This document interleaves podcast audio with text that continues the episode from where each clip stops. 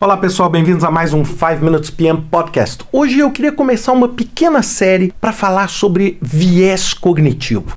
Claro que vocês vão me perguntar assim, mas por que a gente deve se preocupar ou pelo menos tentar entender um pouco o viés cognitivo? É porque, na maioria das vezes, nós trabalhamos com uma premissa errada. Nós trabalhamos com a premissa de que as pessoas, na sua absoluta maioria, tomam decisões racionais. Elas tomam decisão baseada numa correta análise das informações, numa correta análise dos cenários e tomam a melhor decisão. Bem, isso seria perfeito se não existisse esse viés cognitivo, ou o que a gente chama em inglês de cognitive bias. O que, que nós estamos falando sobre viés cognitivo? Viés cognitivo são erros irracionais na nossa tomada de decisão são desvios. É, quando eu falo eu, talvez eu esteja sendo muito duro, mas nós estamos falando em desvios de uma análise fria, racional, definida e analisada. Bem, basicamente, o que, que acontece? Se a gente for pensar no nosso cérebro, imaginem ao longo do dia ou ao longo da nossa vida a quantidade de informações que o cérebro precisa processar. De tudo. Da hora que você acorda e vai escovar o dente até a hora que você coloca seu pijama e vai dormir. Imagina quantas pessoas você se deparou num dia, quantos e-mails, quantas tomadas, pequenas tomadas de decisão você teve que fazer. O que, que acontece? Ao longo do tempo, e à medida que as suas experiências acontecem, o seu cérebro constrói atalhos, ou chamados shortcuts. Isso busca o quê? Aumentar a sua velocidade. Vocês já notaram que muitas vezes você, às vezes hoje, nem se lembra de detalhes de você, por exemplo, tomando banho ou escovando o dente? Por quê? Porque o seu cérebro já automatizou aquele processo. Então, você está dirigindo seu carro, você olha, luz vermelha, pare. Luz verde, ande. E isso são chamadas heurísticas, que vão te ajudar. Ótimo! Isso acelera o seu processo. Se isso não levasse a você a falsas percepções.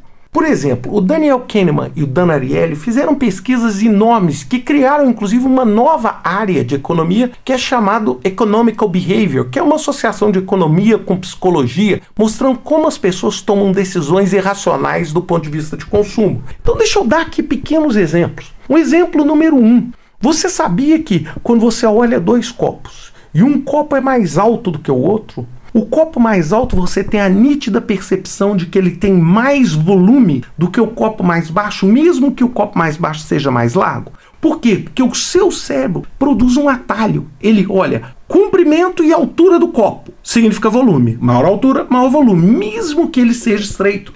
Parece estranho, mas é a mais pura verdade. Tanto que se você estiver servindo por exemplo, uma bebida à vontade, quiser que seu cliente, por exemplo, no restaurante, consuma menos bebida, você deve servir o quê? Um copo longo e fino. Com isso, ele automaticamente tende a consumir menos. Por quê? Porque você está irracionalmente fazendo uma conexão no cérebro dessa pessoa.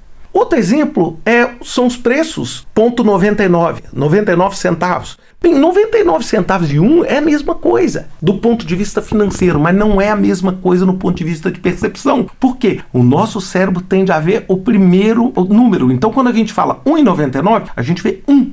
Quando a gente fala 2, a gente vê 2, apesar da diferença entre os dois ser de apenas um centavo. Então, todo esse trabalho tem um canal que eu adoro no YouTube chamado Smarter Everyday, onde o protagonista ele tem o, o Dustin, ele tenta dirigir uma bicicleta onde ele inverteu as engrenagens da direita para a esquerda e você vê a dificuldade que ele tem de, vamos dizer, desaprender a andar de bicicleta para aprender a andar de bicicleta com uma bicicleta que funciona diretamente da forma oposta. Então, amor e sentimento leva a gente a tomar erros irracionais, por exemplo, quando você gosta muito de uma pessoa ou quando você não gosta, isso tende a afetar uma decisão racional sua. A sua âncora, ou seja, o valor da primeira oferta. A primeira oferta, quando você está negociando, né, você ancora. Por quê? Porque você utiliza aquele ponto como um ponto de partida. Se você, por exemplo, está perdido na selva, aquele primeiro ponto que você se estabeleceu normalmente funciona como âncora. Por isso que a maior parte das pessoas anda em círculo quando está perdido na floresta, porque você tende a andar ao redor daquela âncora que você colocou.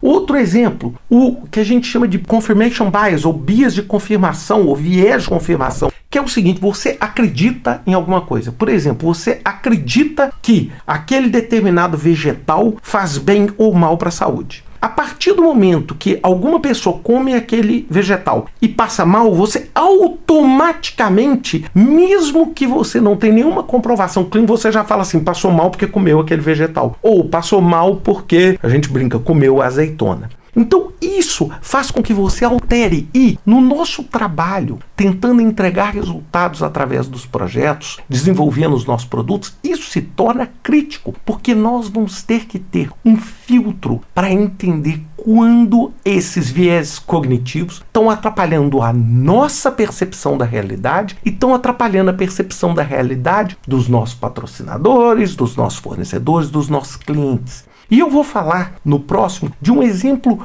muito simples, que é o exemplo que eu chamo de paradoxo do aniversário. É quando você tem uma percepção de que a data, o dia e o mês do seu aniversário é tão raro que dificilmente você vai encontrar alguém com a mesma data, o mesmo dia e o mesmo mês do seu aniversário. Você vai ver que a probabilidade disso é bastante diferente daquilo que a gente pensa. Mas isso eu vou compartilhar com vocês semana que vem com mais um 5 Minutes PM Podcast. Até lá!